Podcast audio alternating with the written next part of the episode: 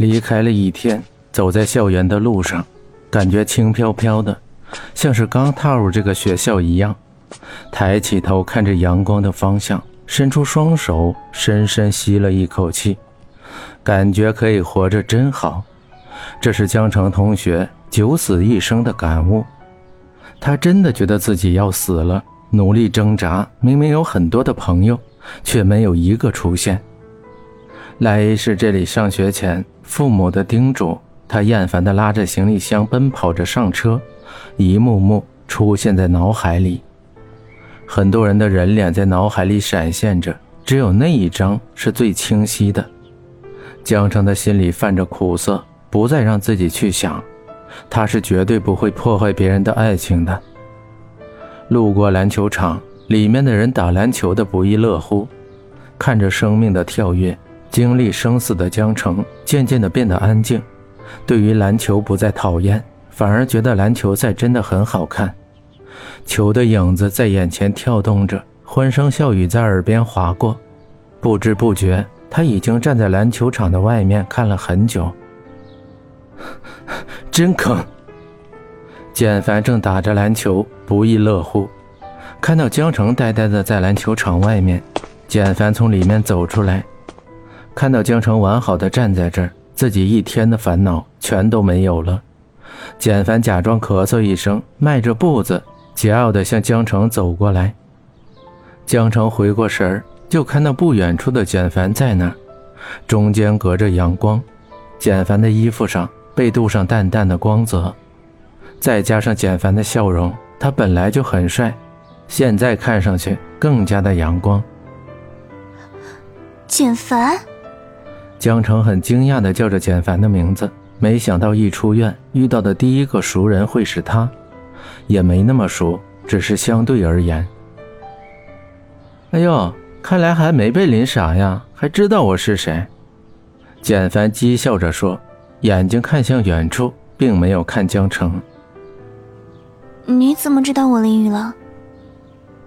原来何露说的是真的，他真的去看过我。那么那些都不是我的幻觉，他真的去山上找过我。只是最后带我回来的是许峰学长，而不是他。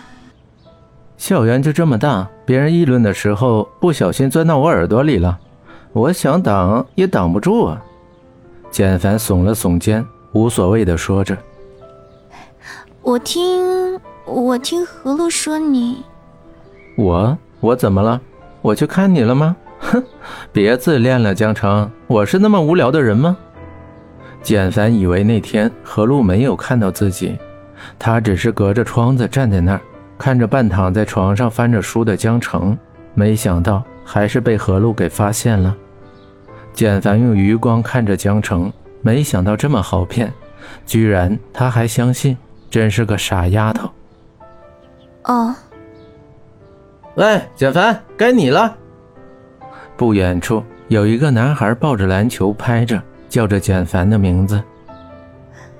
他居然还会打篮球，只是不知道学习怎么样。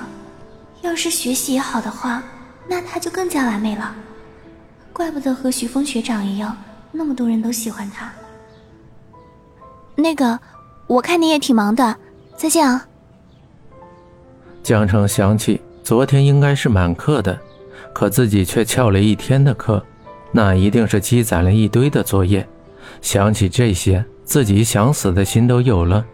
江城微笑着转身，徐峰抱着江城，在雨中一步步远去的背影，像是一根刺扎在简凡的心上。简凡的怒气一股股的窜上来。你和他是什么关系？没有缘由的一句话，带着十足的火药味。是对他说的吗？他转过身，疑惑地看着简凡。